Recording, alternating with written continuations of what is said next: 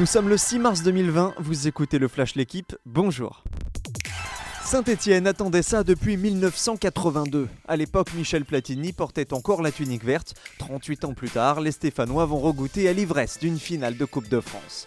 Les hommes de Claude Puel ont battu Rennes hier soir 2-1. La délivrance est venue de bout de bouse à la 94e minute. 16e du championnat, Saint-Étienne aura l'occasion de sauver sa saison le 25 avril au Stade de France. Face au PSG, les Verts joueront pour un 7e sacre dans la compétition. Ne pas garder cette deuxième place serait une faute professionnelle. L'objectif affiché par Jordan Amavi est clair avant Marseille-Amiens. L'OM accueille ce soir l'avant-dernier de Ligue 1 avec l'ambition de mettre Rennes troisième à 11 points. Amavi devrait débuter. Pourtant, tout n'a pas été facile pour lui cette saison. Sifflé puis relégué sur le banc en septembre, le latéral gauche de l'OM s'est relevé, notamment grâce au soutien de son père et du coach André Villas-Boas.